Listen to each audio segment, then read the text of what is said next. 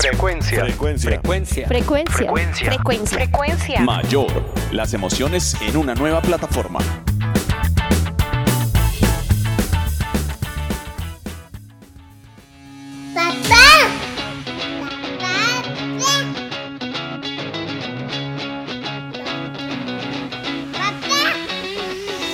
Le damos la cordial bienvenida a todos nuestros oyentes en este podcast de Centro Mayor Centro Comercial, Frecuencia Mayor. Súper bienvenidos a este segundo capítulo.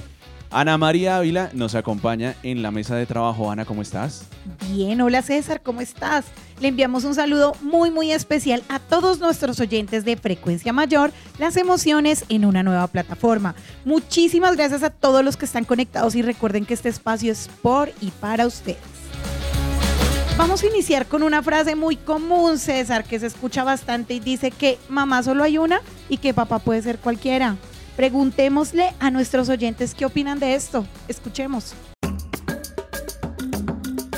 Es un tema muy subjetivo, pero realmente no estoy de acuerdo, pues eh, en estos tiempos de inclusión, en estos tiempos de, que el papá y la mamá tienen un, rol importante y prácticamente igual en la crianza de un hijo. Entonces, pues realmente los padres son únicos para su hijo y ninguno es cualquiera.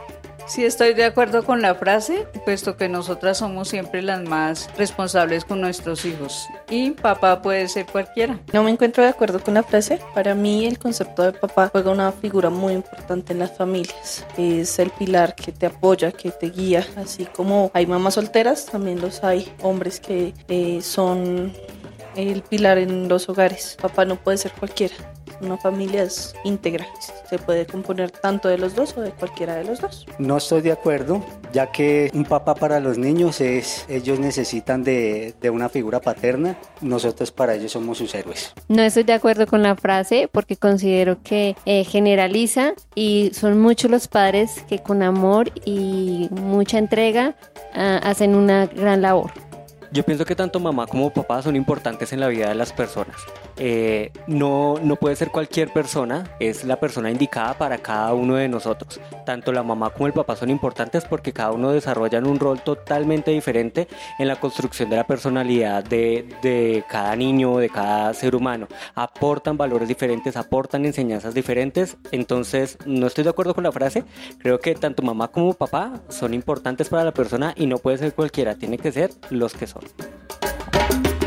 Escuchando a nuestros oyentes, Ana, tenemos opiniones divididas, ¿no? Sí, es un tema bastante controversial. Sí, señora, porque de pronto la paternidad puede llegar en cualquier momento. O sea, uno a veces no está preparado para ser papá y llega de un momento no planeado. Y este rol llega con una responsabilidad muy grande. Se trata de construir, guiar y amar a un pequeñín. O una pequeña también puede ser la opción, como te pasa a ti, ¿no? Así es.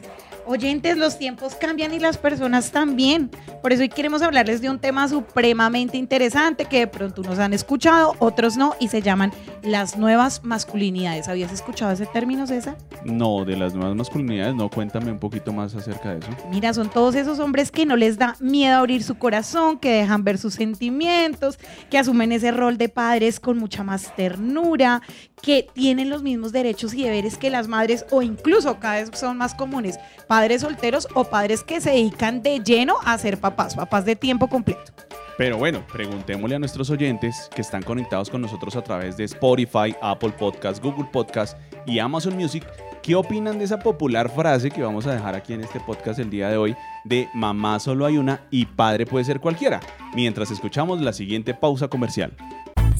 ¿Sabes qué es lo que más nos emociona, papá? Ver tu sonrisa cada vez que vamos a Centro Mayor. Y a mí lo que me emociona es ir con ustedes. Disfruta de nuestra oferta especial para papá y participa por tarjetas regalo en nuestras redes sociales. Aplican términos y condiciones. Wow, Centro Mayor, grandes emociones para todos.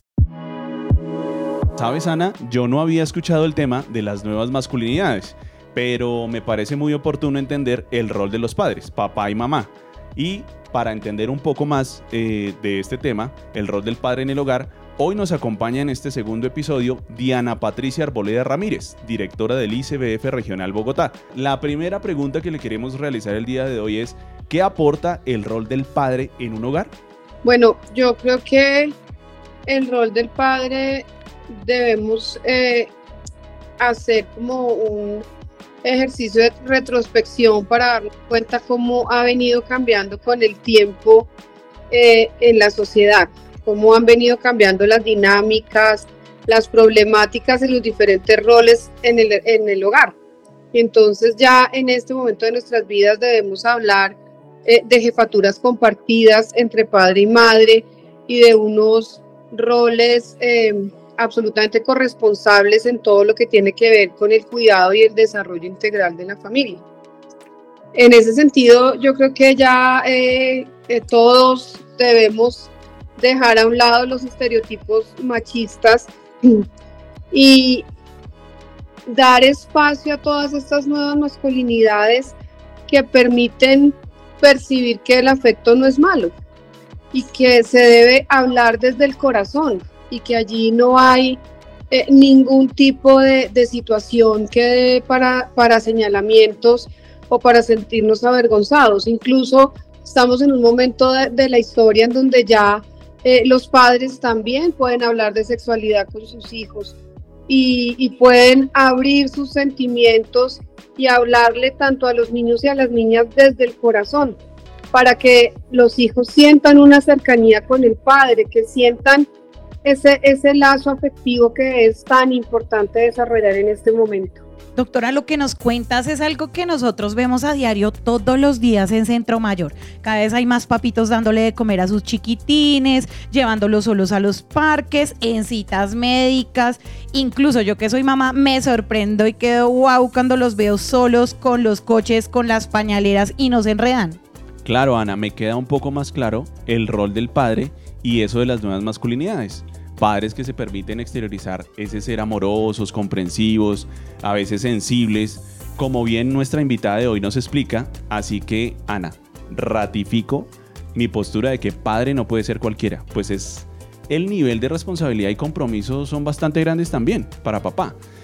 ¿Tú en algún momento has escuchado el tema de hogar sustituto? Pues César, conozco muy poco, pero entiendo que un hogar sustituto es un padre y una madre que reciben niños y que los tienen mientras que están en ese proceso de adopción y que una vez se culmina el proceso de adopción, estos padres sustitutos entregan los niños. Entonces sé que son unos super papás porque han cuidado niños en su primera infancia, decenas, incluso cientos de pequeñitos. Bueno, pero te propongo que aclaremos esa duda de pronto que nuestros escuchas tengan y con la directora, la doctora Patricia Arboleda Ramírez, la directora del ICF Regional Bogotá, que nos acompaña el día de hoy. Sí, esto es un programa que hace parte de una de las modalidades de restablecimiento de derechos de nuestros niños. Eso de entrada suena muy técnico, pero realmente es un programa maravilloso. Es un programa de acogimiento familiar en donde una familia se prepara con nosotros para acoger y cuidar dentro de su medio familiar, dentro de su familia, dentro de su casa, a un niño que por alguna razón no puede estar con su familia biológica porque no le garantiza todos los derechos. Si nos estás escuchando desde el bus, casa, comprando algo en el centro comercial ¿Tienes mucho amor para dar y quieres saber cómo puedes convertirte en un hogar sustituto? Te preguntamos a la doctora Patricia. Estamos hablando de una familia que se postula para el programa con el ICBF.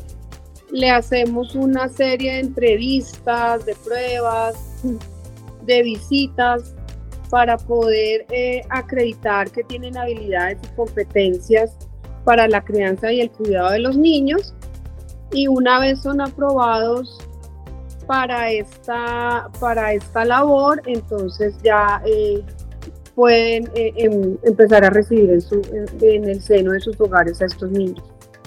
Doctora, ¿y deben ser familias con hijos, sin hijos? ¿Cómo debe ser conformado ese núcleo familiar? Pueden ser familias que tengan hijos eh, o también familias que no tengan hijos, pero dentro del proceso que hacemos eh, para, para, evidenciar cuáles son sus competencias, eh, podamos darnos cuenta que, que tienen pues las habilidades y las herramientas eh, psicológicas, emocionales para la crianza y el cuidado personal de los niños, niñas y adolescentes que van a estar con ellos de manera temporal mientras se surte el proceso de restablecimiento de derechos. Qué maravillosa información la que nos han regalado el día de hoy. Tuvimos padres involucrados, hablamos de la posibilidad de ser papás de corazón. Muchísimas gracias a nuestra invitada y a todos ustedes, nuestros oyentes, que son nuestra razón de ser.